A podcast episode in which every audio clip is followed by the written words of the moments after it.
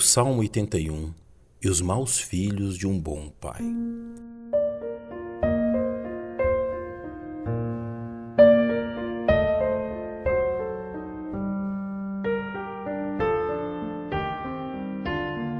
O Salmo 81 é classificado entre os cânticos litúrgicos, provavelmente tendo em vista a festa dos tabernáculos.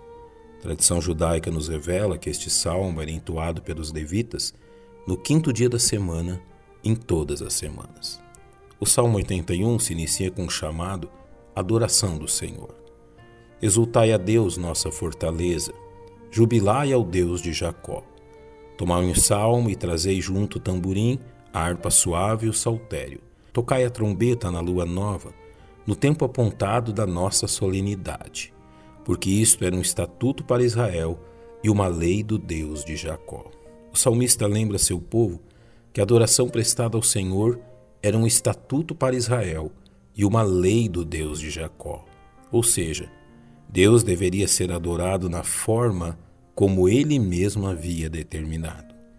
Os versos seguintes lembram o povo de Israel dos grandes feitos do Senhor por eles ao livrá-los da mão dos egípcios. Ordenou em José por testemunho, quando saíra pela terra do Egito onde ouviu uma língua que não entendia. Tirei de seus ombros a carga, as suas mãos foram livres dos cestos. Clamaste na angústia e te livrei. Respondi-te no lugar oculto dos trovões, provei-te nas águas de Meribá. A ênfase do salmista nesses versos se dá no fato que Deus havia ouvido e respondido ao clamor do seu povo, enquanto eram castigados e submetidos à escravidão. Deus os ouviu nas suas angústias e se lembrou deles. Por isso, nos versos seguintes, o salmista trata de relembrar seu povo o que deveriam fazer diante disto. Ouve-me, povo meu, e eu te atestarei.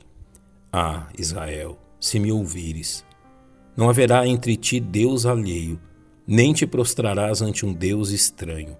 Eu sou o Senhor teu Deus, que te tirei da terra do Egito. Abre bem a tua boca e tá encherei.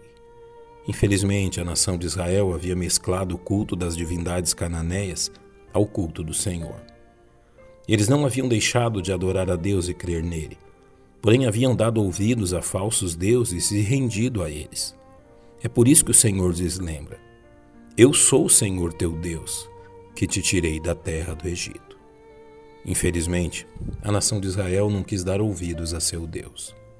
Mas o meu povo não quis ouvir a minha voz, e Israel não me quis. Portanto, eu os entreguei aos desejos dos seus corações, e andaram nos seus próprios conselhos. Tempos depois, isto resultou na escravidão das dez tribos do norte pelos assírios e das duas tribos do sul pelos babilônicos. O preço pago pela nação foi alto, porém justo, a fim de livrá-los do mal da idolatria. O salmo se encerra demonstrando que, mesmo que seu povo tenha se apostatado, Deus continuava pronto a socorrê-los. Ó, oh, se o meu povo me tivesse ouvido, se Israel andasse nos meus caminhos, em breve abateria os seus inimigos e viraria a minha mão contra os seus adversários. Os que odeiam ao Senhor ter-se-lhe-iam sujeitado, e o seu tempo seria eterno, e o sustentaria com o trigo mais fino e o fartaria com o mel saído da rocha. Há duas verdades preciosas aqui. Primeiro, não há razão alguma que justifique nos afastarmos do nosso Deus. E mesmo quando agimos assim, nosso Deus está pronto a nos resgatar mediante o sincero arrependimento.